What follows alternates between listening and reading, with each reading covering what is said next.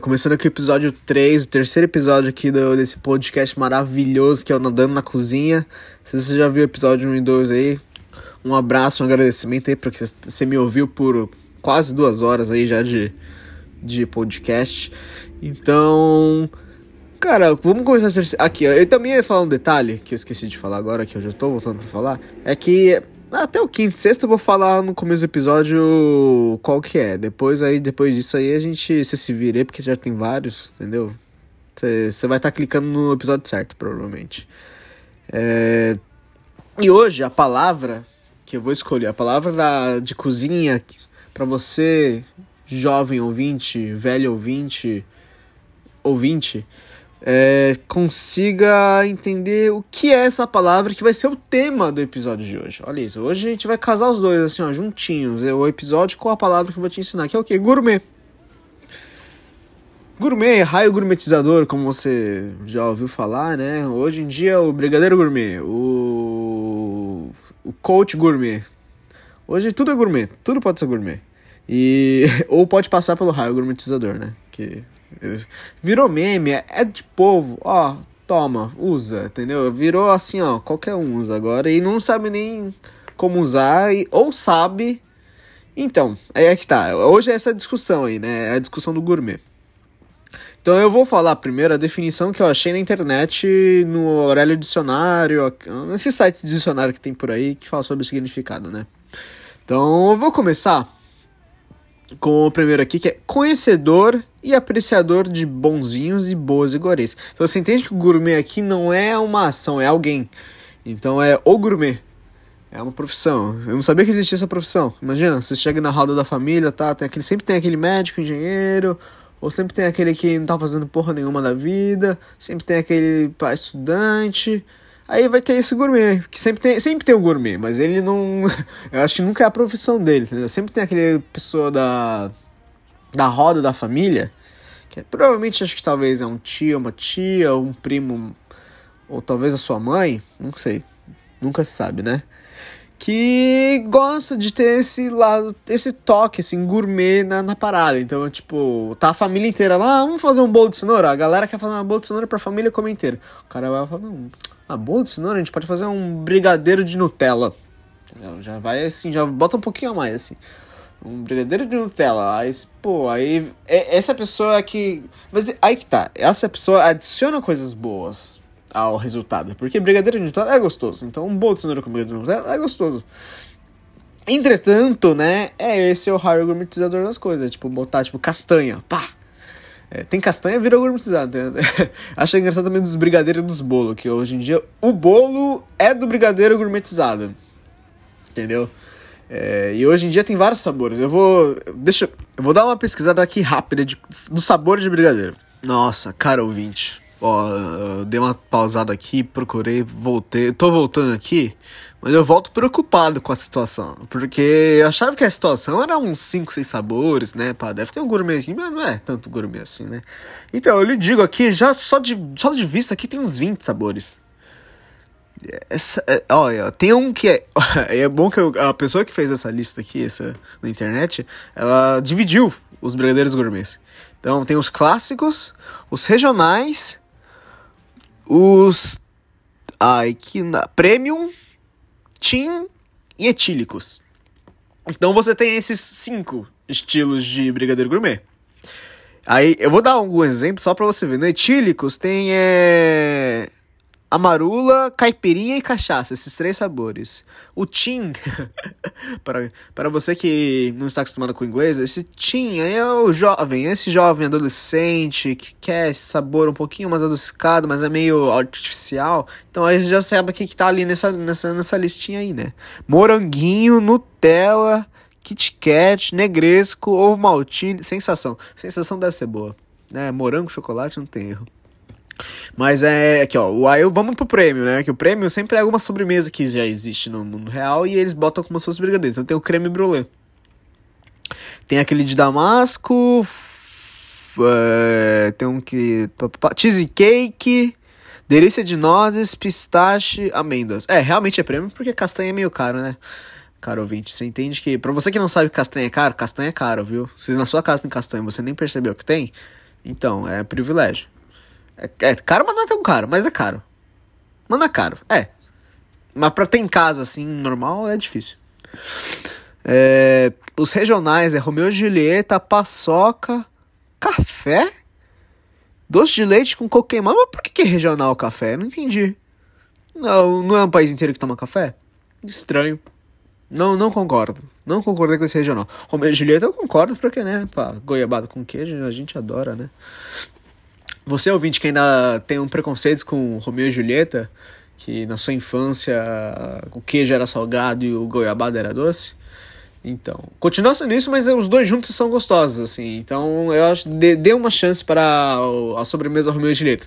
Não o brigadeiro gourmet, porque o brigadeiro gourmet não sei se vai ser bom, mas dê, dê chance para sobremesa.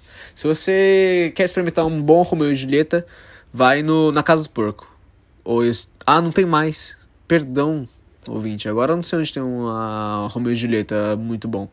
Mas a sua cidade, no seu bairro, deve ter algo que vá Romeu e Julieta. Desde que não seja um pastel, um sushi. E. Eu acho que é só esses dois mesmo. O resto tá aí. Cheesecake, cheesecake de queijo com goiabada deve ser gostoso. Experimente. E vamos pros clássicos. Meia, meia. Ah, não, tá bom. Os clássicos não são os gourmets. Tá. Ai, que susto. Porque eu falei, nossa, não é muito tipo, não é possível. Se bem que, mentira, o clássico é gourmetizado também, porque tá cheio de coisinha especial. Aqui, esses chocolates, aqueles todos quebradinhos. Porque brigadeiro, brigadeiro é aquele granulado, tá ligado? É aquele granulado escuro, pô, maravilhoso. Esse aqui, né, aquele meio quadradinho assim, um chocolate quadradinho, pequenininho assim, meio gourmet mesmo. Não, não... É isso aí. Então, é, começou o programa assim. Começamos o programa, o terceiro episódio com brigadeiros gourmets. E vamos voltar agora para a explicação sobre né, o que é gourmet. É, a gente descobre então que existe o gourmet, a pessoa que trabalha com isso. Então, nunca vi um sendo cozinheiro, mas posso estar errado. Né? Às vezes eu vi um e eu não estava sabendo. Às vezes a pessoa se auto gourmet na roda de família e tá ali. E a segunda parte fala que é de origem francesa, que é algo sofisticado, elaborado, requintado. Mas eu gostei disso aqui. Eu gostei desse significado que eu achei aqui. Porque ele é o quê? Ele tá falando sobre você, ouvinte. Tá falando sobre mim, sobre você, sobre, sobre nós que estamos aqui nesse podcast, porque a gente é especial. A gente tá nesse, nesse mundo. Gas, mundo gastronômico barra louca que a vida é. E é isso aí. Então, como a gente tá vendo um, um, uma parte que é o meu lado do, de ver a vida, você vai entrar nesse mundo, entendeu? Cada um tem o seu mundo. E é isso aí. Então, ó, vou começar. Ele diz que, portanto, então, o gourmet é um produto de produção limitada, então é algo limitado. Então você, ouvinte, é limitado. Não tem muitos de você. Design exclusivo. Então você, na real, que você é exclusivo. Só tem um de você nesse mundo. Você é especial possui características únicas e que possa ser classificada como premium. Então, oh, cara ouvinte, o que eu estou te descrevendo, estou me descrevendo, a gente é o que? Esse design exclusivo que possui características únicas e que pode ser classificado como premium. Você é premium. Aqui é uma frase motivacional para você começar o seu dia aqui. Nesse... Então, começou o programa, episódio 3, que pá, já expliquei o gourmet, já, já tô te mandando essa. Você é prêmio, seja feliz. E não te diga, não, não deixe ninguém te dizer que você não é prêmio, tá? Você é gourmet. Ou desculpa, você não é gourmet, você, você é prêmio, perdão. Não vamos aí misturar, né? Então é isso. É, vamos começar o programa?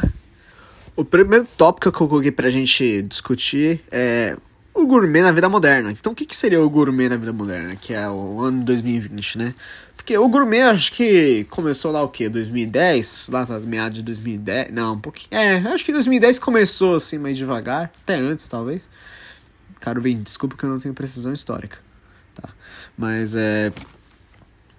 Então foi, né, 2010 ali, foi andando, andando, andando, andando, foi mutando, né? Houve uma mudança do, do, do gourmet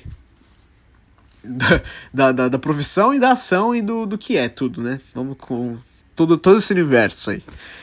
E por causa dessa que a evolução, dessa mutação, coisas que hoje em dia pra gente é normal, talvez para anos atrás era gourmet. Entendeu? Ter mais opções de. No, algumas opções no cardápio, coisas que não era muito comum você ter numa cafeteria, num restaurante, num bar.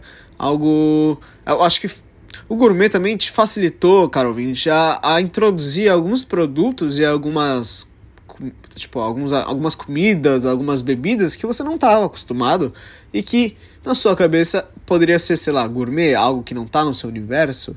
Então eu também boto aqui em minha mão falando que o gourmet também foi bom para introduzir algumas coisas de cozinha, assim, de comida, de, aliment de alimentos, é, que o a pessoa que não estava dentro desse universo não ia saber. É, então, ó, um lado positivo. Temos um lado positivo do gourmet. E agora que eu fiquei pensando, na verdade, acho que começou um pouco também na época do Masterchef, né? O primeiro Masterchef brasileiro, que era amador, que a ganhadora foi a Elisa. Foi a Elisa. Foi a Elisa e foi que também tava com o Mohamed. Eu lembro que eu fui. O primeiro, o primeiro Masterchef eu assisti. Eu tava, caramba. E eu já tava fazendo, acho que, faculdade naquela época de gastronomia. E eu tava olhando e falei, nossa, porque eu já tinha visto. Eu assistia ao Masterchef australiano e americano. E depois eu tava. Depois eu assisti Top Chef também. Aí eu fiquei. Eu, é legal, né? É divertidinho. Naquela época eu gostava. Hoje em dia não tenho tanta. Vamos dizer, apreciação, porque me dá. Me dá. Me dá ansiedade. Mentira. Não, não, me, dá, não me dá ansiedade, mas. Eu fico olhando as pessoas trabalhando lá no, no programa e eu fico tipo, tá, isso aqui não tá certo me deram tempo demais pra essa pessoa. Tipo assim, você. O cara deram, sei lá, 30 peixes pro cara limpar em 15 minutos. Rola, tá ligado? Mas tá lá no programa que tá. Eu fiquei, tá bom, então. É, cara é uma máquina viva, entendeu? É isso que eu queria dizer. E era tipo amador, assim, acho que era um Masterchef americano. Mas. Quem sou eu para jogar o programa, né? Cara, desculpa aí também. Mas a gente julga porque a gente gosta de ficar vendo essas coisas e então, é também divertido nesse momento. Essas tem essas coisas divertidas. Mas, ó, uma dica. Se você quer ver Masterchef, vê o Masterchef profissional australiano. Tá?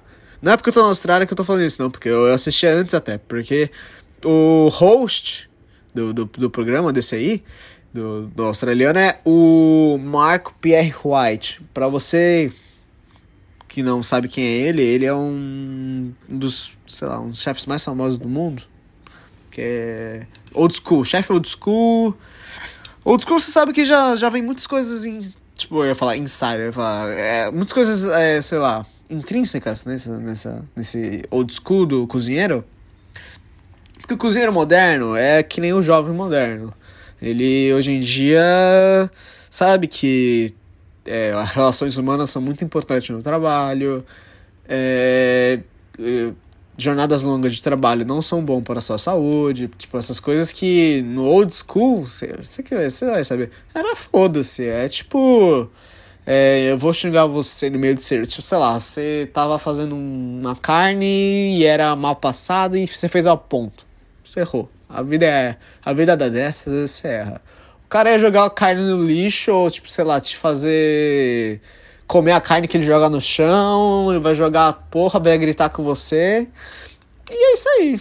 E você vai ter que aceitar. Naquela época você tinha que aceitar, eu acho. É, para continuar, acho que, né, melhorando e ficando na cozinha, evoluindo. Porque era, era um espaço meio agressivo. Ainda é hoje um pouco, hoje em dia um pouco, mas naquela época era menos, né?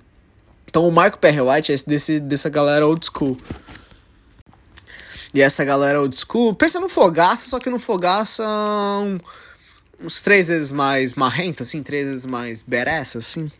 E, e, aí, nesse Masterchef profissional da Austrália, com o Mark Perry White, oh, é muito massa, porque assim, ó, tem os competidores, os competidores ou é chefe ou subchefe. Eu já fiquei, caralho. Massa, tipo, não era nem, não era nem cozinheiro, entendeu? Porque geralmente o Masterchef profissional é cozinheiro, né, que vai aqui no, no Brasil. É, e tá tudo bem, não precisa ser chefe, subchefe pra ir num programa, tipo, cozinheiro é cozinheiro, vai que vai, tá ligado?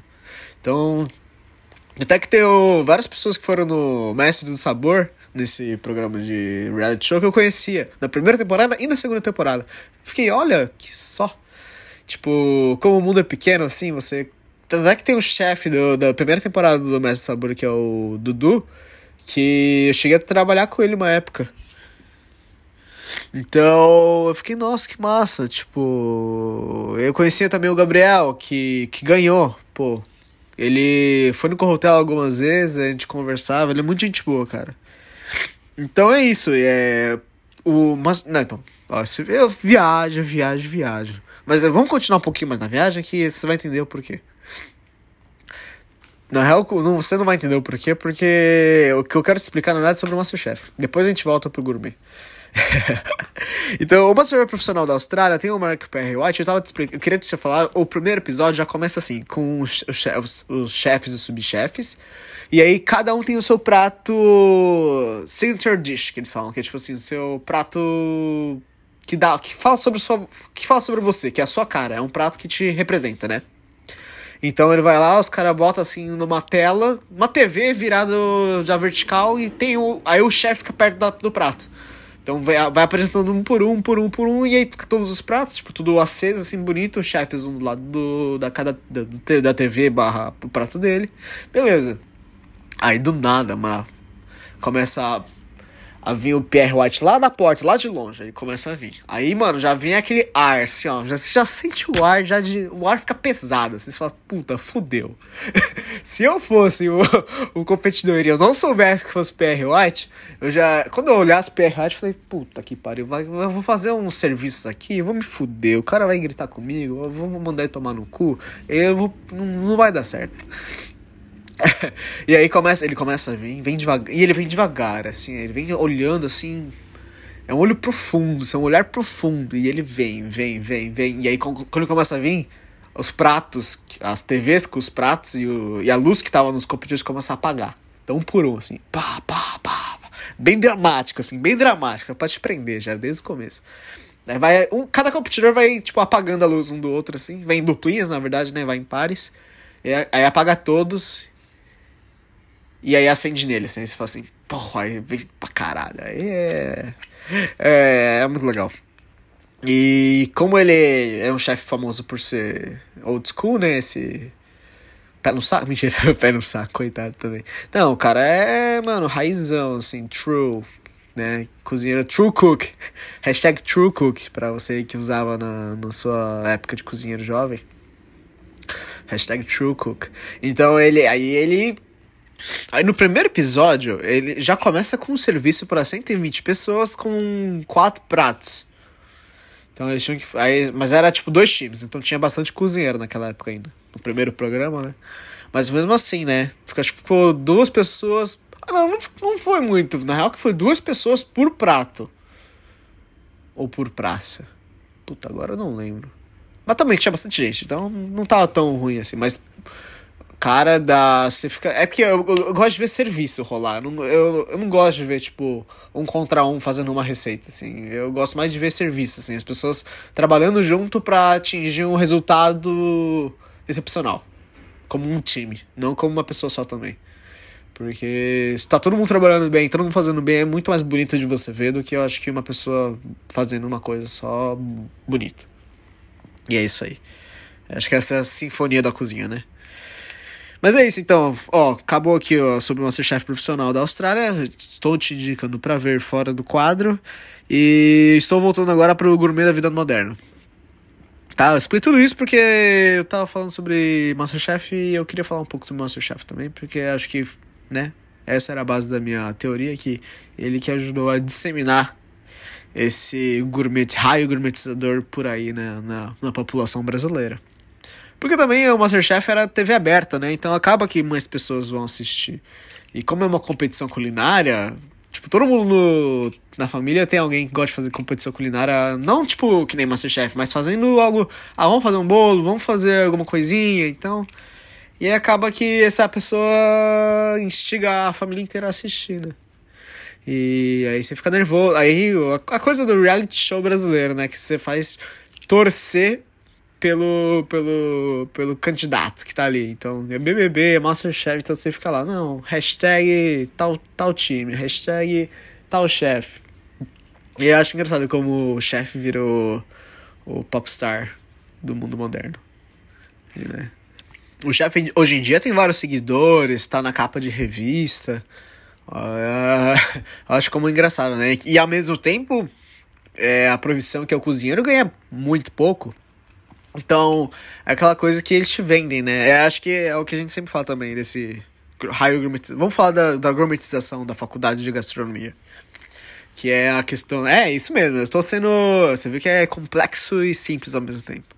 Porque é a questão que eles estão vendendo uma coisa para você que não é, né? Você, eles te vendem um produto que é: olha, vai ser chefe, vai seguir o seu sonho de ser cozinheiro, vai, tipo, vai cozinhar porque você gosta de tudo bem, acho que isso tá certo. Você, se você quer cozinhar e você vê que você gosta mesmo, vai seguir. Só que o que ele vende também é que isso é uma vida. Como que posso dizer? Não uma vida fácil, mas não te demonstra todo o trabalho que é ser cozinheiro. Porque ele não te fala que você vai trabalhar nos feriados no programa. Ele não fala que você vai trabalhar em horas bem diferentes do que você está acostumado. Porque você está acostumado nesse horário de colégio, cursinho, trabalho do dia a dia de segunda a sexta, ali bateu o ponto, saiu o ponto, entra de manhã, sai de tarde, já valeu, vazou, entendeu? Claro, sei que muitos ouvintes aqui não estão nessa rotina, estão na minha rotina, minha não, né? Na minha antiga rotina de cozinheiro. Essa vida noturna. Mas é isso, a faculdade. Aí quando você vai na faculdade também, é, esse é uma, é uma crítica para todas as faculdades, tá? Todas. Eles querem dinheiro, eles querem você ali, eles querem jovens. Jovens. Não só jovens, né? Hoje em dia também tem adultos e pessoas mais velhas que querem por hobby ou realmente talvez abrir um restaurante, né? Talvez abrir uma empresa, assim. Então, tem, tem gente de toda idade. Só que é aí que tá a questão. Você vai na faculdade querendo aprender, tá, gastronomia, aprender sobre cozinha, aprender a cozinhar, aprender a base francesa, aí aprender um pouco sobre barra contabilidade, que é bem pouca, né? Tipo, ainda, ainda que eu fiz o bacharelado na, na, na, na Univale, e lá é bacharelado, então eu tinha um. Eu tive um a mais, assim, foi três anos e meio, então teve um a maisinho aí. Hoje em dia acho que está quatro. É, mas eu tive esse a mais, assim, acho que eu tive um ano e meio só teórico, assim, contabilidade, como abrir uma empresa, tive aula de direito, empreendedorismo, estoque. Nossa, eu tive aula de estoque. Eu fiquei, eu fiquei pensando esses dias que essa aula de estoque foi muito importante, porque um dia, para você manejar um estoque de cozinha que é muito mais diferente de um estoque, sei lá, de produto não perecível, você tem que estar tá ali sempre com, na, na margem, né? Tipo, qual é a margem mínima, assim, do estoque? Qual é o estoque mínimo da cozinha? Que esse é o ideal, né? Mas tem que ir lá, calcular. Então, foi bem massa. Mas então, voltando ao assunto e voltando à crítica, eu acho que ele, o, a faculdade acaba não te preparando para o mercado de trabalho e te fala qual que é o mercado de trabalho.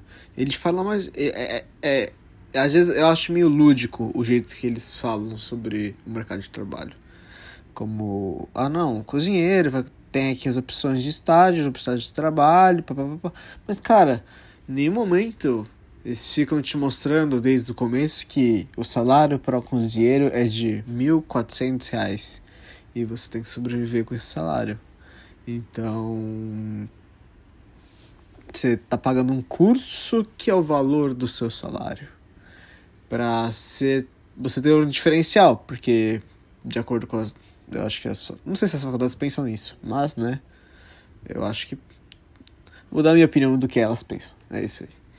Eu acho que o eles pensam que o, o cozinheiro, se não tiver faculdade, ele não pode ser chefe.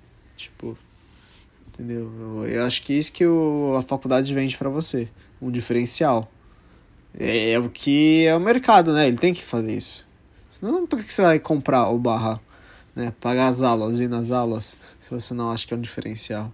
Então ele te, te entrega o diferencial, que é você sair de ser para parar de ser cozinheiro para ser um chefe. Que é ter uma noção um pouquinho mais abrangente do assunto quando você está no restaurante. Além de realmente estar no serviço, sim, né? E ser o líder. Mas. Então é que tá a questão. As pessoas perguntam se precisa de faculdade para ser chefe. Acho que não, não há, não há necessidade. É, facilita bastante, é o que te dá uma outra visão do, da, da, do ramo da gastronomia, assim, te dá uma visão mais é, didática, vamos dizer, te mostra que no papel como que funciona, se é bom, se dá lucro, se não dá lucro, é, tipo, é bom. Então é isso, a minha crítica final aqui, finalizando sobre faculdade de gastronomia, é que às vezes não mostram a realidade da profissão que ganha muito pouco e se fala muito pouco sobre ainda, eu acho. É...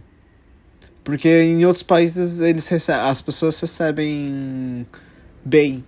Assim, não é um valor tão pouco como 1.400 reais. Seria, seria mais. Seria em torno de, de 2 mil reais convertendo.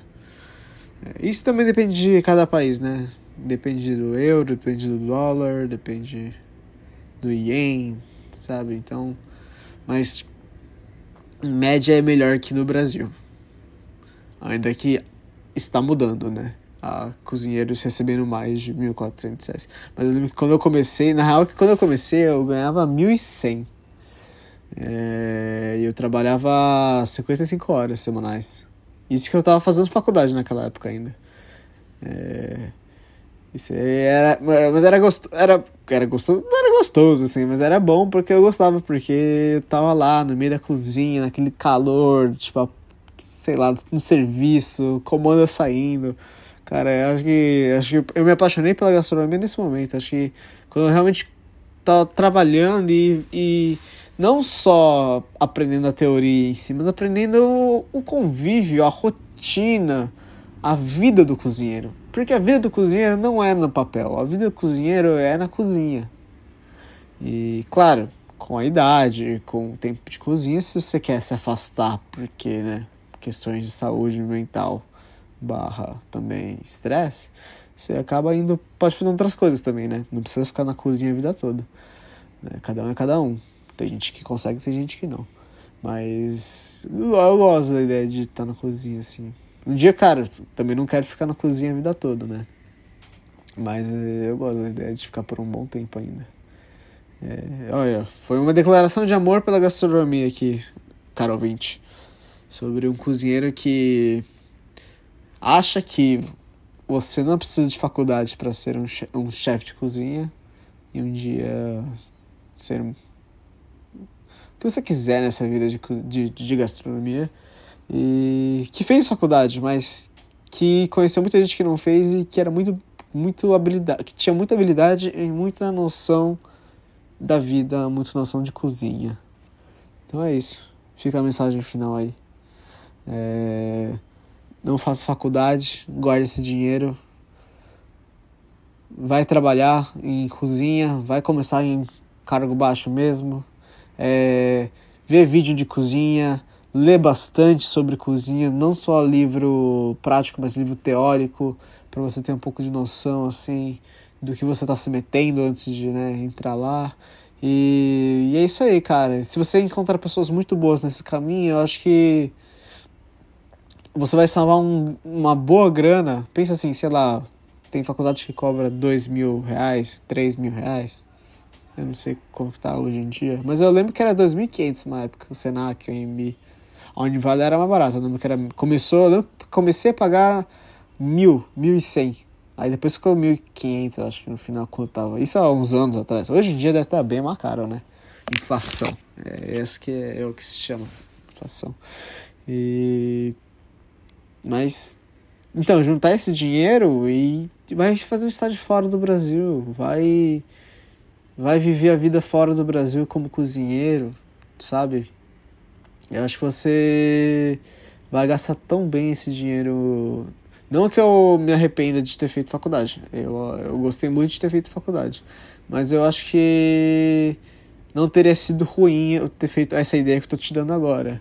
De. Talvez você pode pagar um curso por seis meses, faz aqueles mini cursos de gastronomia, da parte teórica, pelo menos, eu acho, para você ter aquela base de administração, sabe? Que é bom e a parte teórica, como você está trabalhando em cozinha, você também faça um curso de vez em quando, sei lá, um curso especializante de cozinha japonesa. Aí você vai lá, faz que um fim de semana, fica ali, então, sabe, eu acho legal. E, e, aí você guarda esse dinheiro pra ir pra fora. Vai pro Japão, cara. Vai pro Japão, vai pra. Vai pros Estados Unidos, vai pra Europa, vai pra África, vem pra aqui pra Austrália. Então. É isso aí, caro ouvinte. Que você quer. Se você um dia quer se aprofundar na vida da cozinha, é isso que eu posso te falar. Não, e eu tava. Como o papo foi bom aqui, eu acho que até agora está sendo bom esse papo.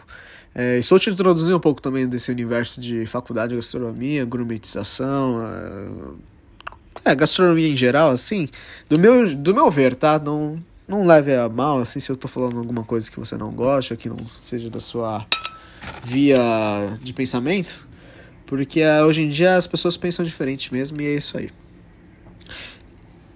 E aí, ó, vou ter que falar também do Nutella barra raiz. Por quê? Porque eu gosto. Porque eu, eu amo essa, essa, essa coisa de esse contraste de Nutella e raiz. Por que que tem... Por que que é Nutella e por que que é raiz? Né? Aí eu fiquei pensando nesses dias, por que Nutella? E é, é, um sentido meio que óbvio, né? Você ó, pega raiz. Você gosta de raiz? Você gosta de comer raiz? Eu não gosto de comer raiz. Eu gosto de gengibre, que é tipo de. Acho que é uma, uma parte da raiz. Mas não gosto de comer puro, assim. Então, eu gosto de wasabi, que é raiz. Então, também não. Entendeu? Aí tu pega. Acho que também. Tem outras raízes, tá? Eu esqueci agora. Não, vou pesquisar. Segurei. Realmente, tem muitas raízes, ó. Batata doce, inhame, mandioca, yacon. Ó, gengibre é mesmo, viu? Falei beterraba, rabanete, cenoura, ce... cebola, alho. Olha, eu tava errado, então eu não achava que cebola e alho fosse. Então, eu amo cebola e alho, amo mandioca, amo batata doce. É, então eu retiro o que eu disse sobre o raiz. O raiz é bom, o raiz é gostoso. Eu tava achando que raiz era ruim. Raiz é aquela coisa amarga, sabe? Aquela coisa velha, assim. Por isso que é o conservador, é o raiz. Daí que vem o raiz. E o Nutella, né? Nutella é algo novo, algo. É, como que é? Trending topics que as pessoas gostam. Nutella é algo que você pode colocar em qualquer coisa. E fica gostoso? Fica se você gosta de Nutella, claramente. Mas para você gosta de Nutella? É porque é caro. Eu acho que tem as coisas Nutella porque é algo que não tá tão na, na mão do povo brasileiro. Não é assim. Não, é arroz, feijão, Nutella. Não é assim, entendeu? Não tem Nutella ali perto. É arroz, feijão, banana. É uma fruta, é mais barato. Então, é, é, acho que esse é o contraste. E, e eu tinha que falar disso do, do, do gourmet para Nutella raiz, porque tem a palavra Nutella raiz. Assim. O Nutella raiz é uma metáfora para tudo na, de hoje em dia que a gente tem assim.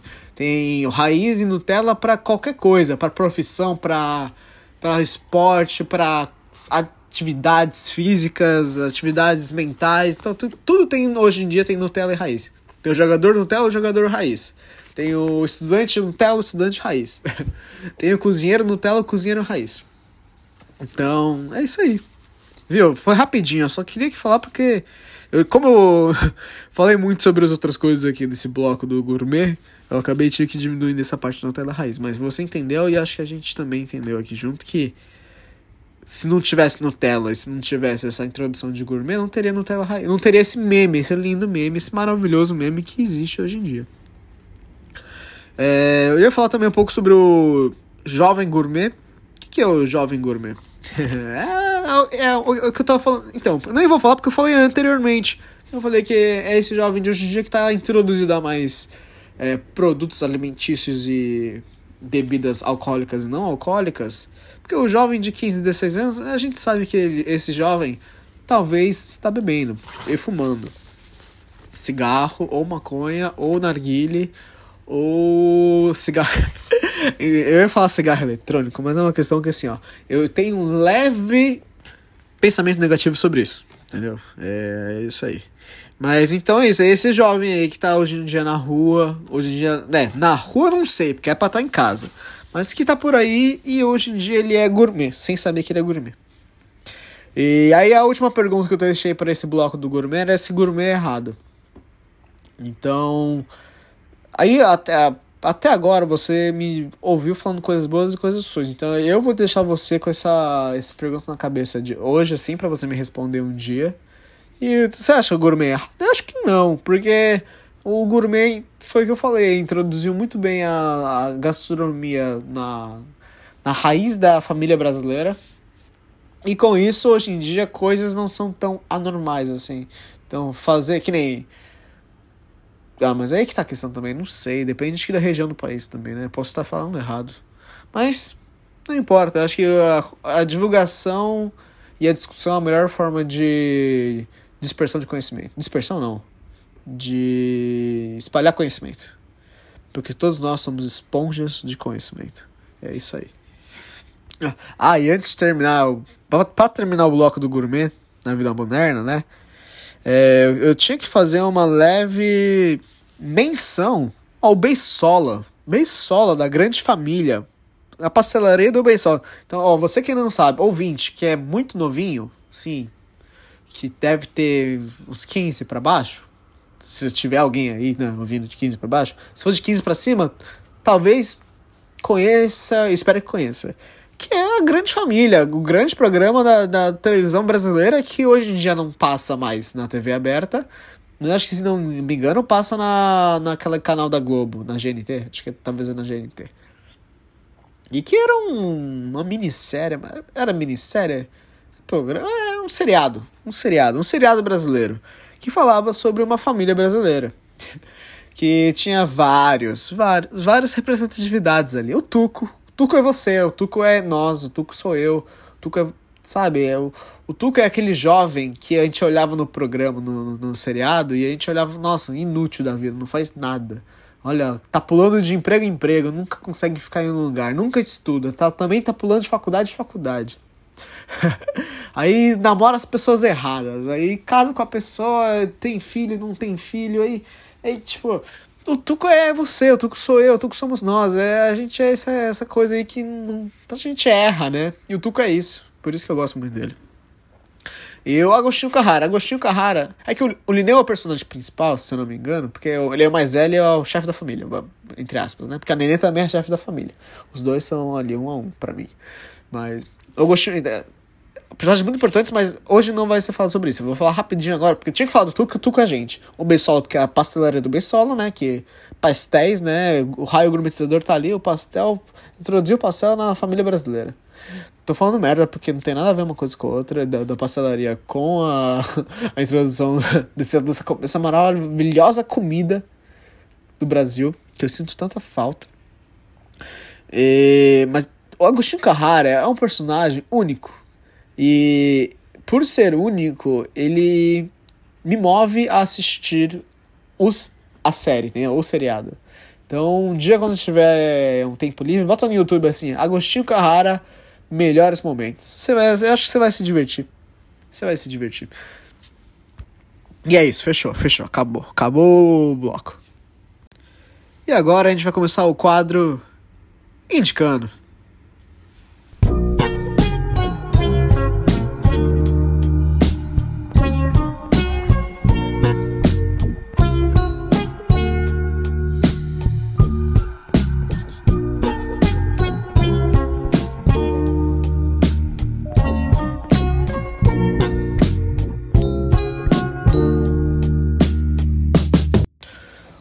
No quadro Indicando a gente vai ter dois filmes, tá? É, são dois filmes sobre cozinha. Ah, quem? Por que você não tá falando sobre coisas que não são da cozinha? Porque ainda tem muita coisa para falar sobre cozinha, entendeu?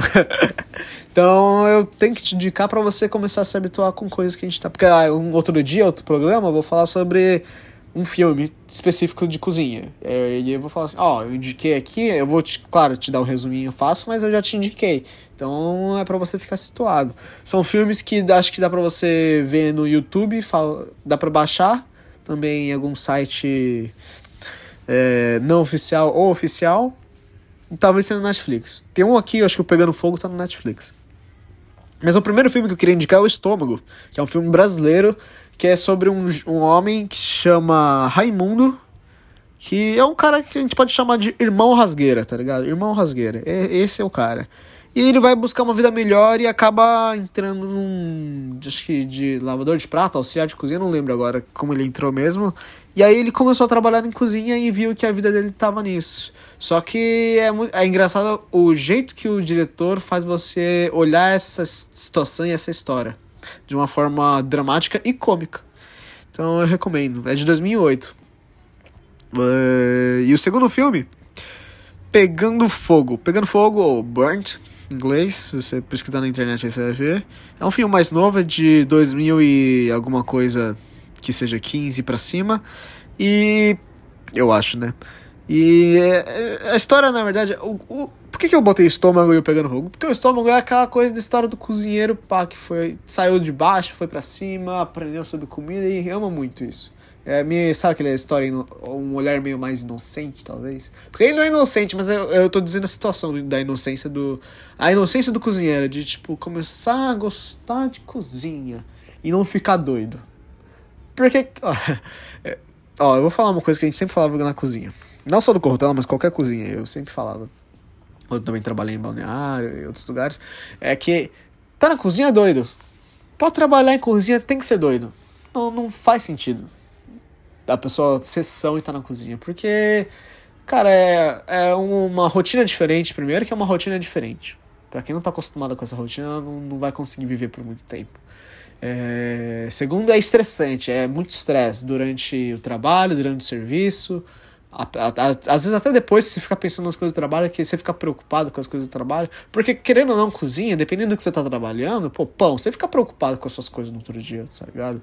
Ou, sei lá, fermentado, ou coisas que demoram de um dia pro outro. Um roti, que demora sete dias para fazer. Roti é tipo um molho.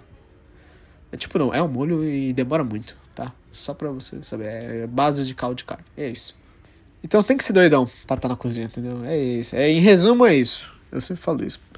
E por que, eu, por que eu comecei a falar sobre doidão? Doido, sim. Por que só tem coisa? Porque o filme já fala de um doidão. O cara, o cara botou na cabeça dele que.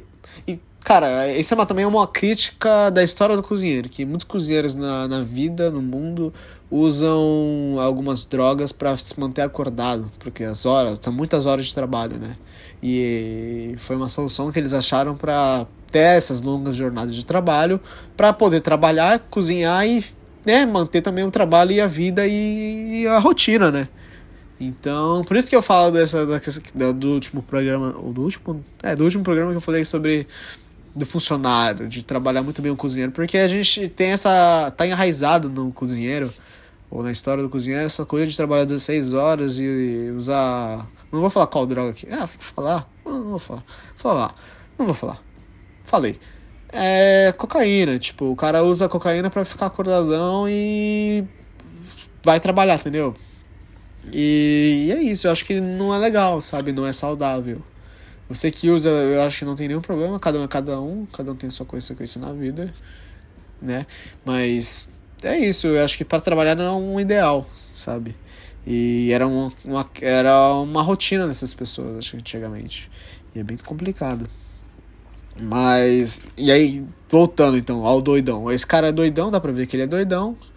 E, e aí ele começa a ter essas contagens de ostra. Começa o filme ele contando ostra, abrindo. A, ele abre as ostras e conta, basicamente. Ele tem que abrir um milhão. Ponto. É isso. Quando ele abrir um milhão, ele volta para pro, pro país dele, pra, pro, pra, pro restaurante que ele trabalhava, pra região que ele morava basicamente. E aí, pô, é isso. Já começa com o personagem principal, você fala, mano, não tá entendendo o que tá acontecendo. Por que, que ele tá fazendo isso? Porque ele é assim. É, é isso que você descobre, porque ele é assim, porque ele tem esses, esses pensamentos assim estranhos e diferentes. Porque é, em todo momento no filme tem umas mais três, quatro situações que ele tá realmente fora de si. Outros chefes estão fora de si também. E parece que tudo é doidão, joga prato pro ar, grita com os outros. E é um pouco assim. Eu acho que o pessoal falou que é muito dramático esse, esse filme, que não, que não é assim, que as pessoas. É assim também sim. Eu conheci pessoas que eram assim e, e, conhe... e sei de histórias que de pessoas lá na Europa até hoje que acontecem essas coisas. Porque tá meio que enraizado na, na cultura do, da cozinha. De poder jogar prato, de gritar que você é um merda, de. Tipo, cara, você errou, cara, é uma vez, duas vezes, tudo bem, mas é erro, acontece. Não é pra você gritar e falar que a pessoa é um inútil, ou não, é um merda, ou não sabe fazer nada na vida, e depois falar assim, faz isso aqui de novo. Não é assim que funciona. Se você, pensa em você, que tá que você que você, chefe, ou cozinheiro, ou qualquer coisa. Você na vida que grita com uma pessoa porque a pessoa fez errado, E se a pessoa gritasse com você porque você fez errado? Não seria melhor se essa pessoa que gritou com você falasse para você: Ó, oh, não, beleza, ó, vamos tentar resolver desse jeito, ó, vamos ver isso aqui, sabe? Tipo, vir com uma outra abordagem do que gritar com você. Porque gritar com você não resolve. Não, não resolve em nenhum momento. Não vai resolver agora, não vai resolver depois. Só te deixa pior. E aí te deixa mais ansioso para as outras coisas que você vai fazer. É, porque eu já passei por isso, eu sei que muitas pessoas já passaram por isso na situação do trabalho, não só na cozinha, na vida. Então, é, fica o resumo aqui de, dessa parte aqui do, do indicando. Não maltrate os outros, porque você não querer. Se você não maltrate outros, você não quer ser maltratado. É isso aí. E para finalizar aqui o Pegando Fogo, o filme do Pegando Fogo, ele acaba. Ele era. Como assim? Posso falar? Ele tinha um sonho. Não, que sonho? Não era sonho, né? Porque ele era fascinado. Ele, ele queria muito, ele desejava muito essa estrela Michelin. Então ele queria três estrelas Michelin, que é pra, o ápice da cozinha moderna. Eu acho que é três estrelas Michelin e entrar numa lista que chama 50 Best, que são os 50 melhores restaurantes do mundo. Que a lista hoje em dia tem 100, então não é mais 50 Best, é 100 Best. Mas é para manter o, né? o site com o mesmo nome tá ali. E é o ápice. Ah, eu quero, quero, quero ser aquilo, quero ter esse restaurante, papapá. Então, para ter isso, é realmente muito difícil. É muito difícil ter uma, um restaurante com três estrelas Michelin. Porque inclui várias coisas, inclui o serviço, então inclui toda a parte do garçom, inclui a, a todo o ambiente que a pessoa vai comer. Então, aí, aí também vem a, comida, a bebida, a harmonização. Então tem todos os BO, que é tipo assim, vários, é vários BO, para você conseguir três estrelas Michelin. E ele quer. Ele vai em busca. Só que às vezes é que tá a questão. As pessoas vão em busca de sonhos e objetivos e destroem tudo na sua frente para conseguir realizar isso. Você conhece uma pessoa assim na sua vida? Então já fica. Já vê esse filme que você vai falar, não, ah, já, já achei. Já conheço a pessoa que é assim. Que é uma pessoa que acaba destruindo a vida dos. Destruindo? É, destruindo. Ele acaba atrapalhando a vida dos outros de uma forma que é uma forma egoísta dele. Né? Ele é muito egoísta, ele é muito egocêntrico, ele quer ser o melhor, então ele não se importa com as emoções, ele não se importa com as pessoas que estão com ele. Sendo que uma cozinha é um time, não uma pessoa só. Porque se fosse uma profissão de uma pessoa só, até entenderia o, ego, o egocentrismo e essa parte de ser o melhor, de, né, de ser, de ser o eu estou certo. Mas num time, e você tendo que liderar esse time para ganhar esse jogo, metáfora, metaforicamente falando, assim, e, e ele é o contrário, é aquele cara, aquele ditador, sabe? Então joga as coisas assim no chão. Então. Mas ele vai mudando, isso que é o legal, que isso que mostra que para ser né, o resultado, a solução, o final feliz, ele não se importa mais com as estrelas. Esse foi um spoiler, ouvinte. Perdão pelo spoiler. Mas você vai gostar do filme. É, eu estou te contando o filme para você assistir porque vai, eu acho que você vai gostar bastante. E vai te introduzir um pouco desse mundo de gastronomia. De duas formas diferentes. Uma pelo estômago e a outra pegando fogo.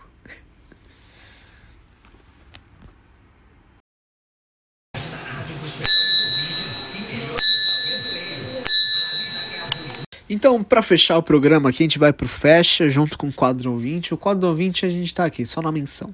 Fica aqui de novo a menção. E se você quiser participar do podcast, eu ficaria muito feliz se você participasse. É só você entrar no Instagram do Nadando na Cozinha, nadando ponto na cozinha, que você é só seguir ali e publicar nos posts o que você quer alguma sugestão, algo que você quer conversar sobre, alguma discussão, não tenha medo, que para mim é melhor ainda que é uma pessoa que tá ouvindo meu podcast e que tá agregando ao que a gente quer conversar. Realmente virou uma conversa entre eu e você. Então é isso aí. A gente vai pular de novo o quadro do ouvinte, meio triste. Oh, mas é isso aí. Vamos pro fecha. O dia. Vamos pro fecha e hoje eu decidi que o fecha vai ter sempre uma frase famosa. E essa frase famosa vai ser dita por uma pessoa. Eu vou te ah, assim, ó, vou vou dar o exemplo de hoje, você vai entender depois e é isso aí. Cada dia vai ter um. Então, vou começar aqui, ó, tá? Uma vez Albert Einstein estava andando nas ruas de Santos, 013, tic-pou, tic-pay, e avistou um menino chorando no chão. E ele disse: Nunca deixe ninguém te dizer que não pode fazer alguma coisa. Se você tem um sonho, tem que correr atrás dele. As pessoas não conseguem vencer e dizem que você também não vai vencer. Se você quer uma coisa, corre atrás.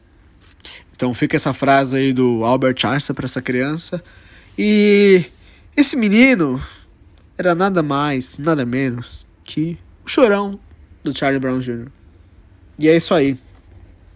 Fica, fica o fest de hoje com essa frase maravilhosa do filme do Busca, A Busca da Felicidade, Will Smith, se você já sabe qual é o filme, com essa historinha aí de Albert Einstein, porque eu acho que é isso que representa o brasileiro, é a, a, o fake news. O fake news é o que representa o brasileiro. Então, cada episódio vai ter um fake news brasileiro de alguma frase famosa, dita por uma pessoa que não foi ela, tá bom? E depois dessa frase, acho que o assunto do fest de hoje é, é sobre o workaholic.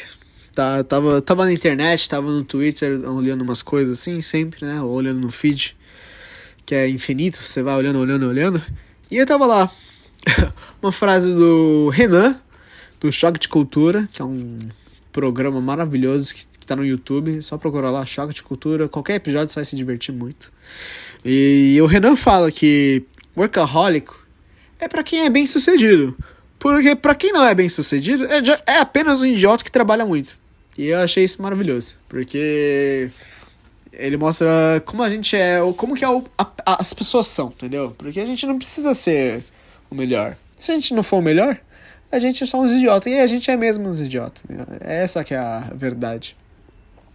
E eu tinha que terminar esse programa assim para te falar, ouvinte, que você é especial, você é premium e não te digam que você não pode fazer algo.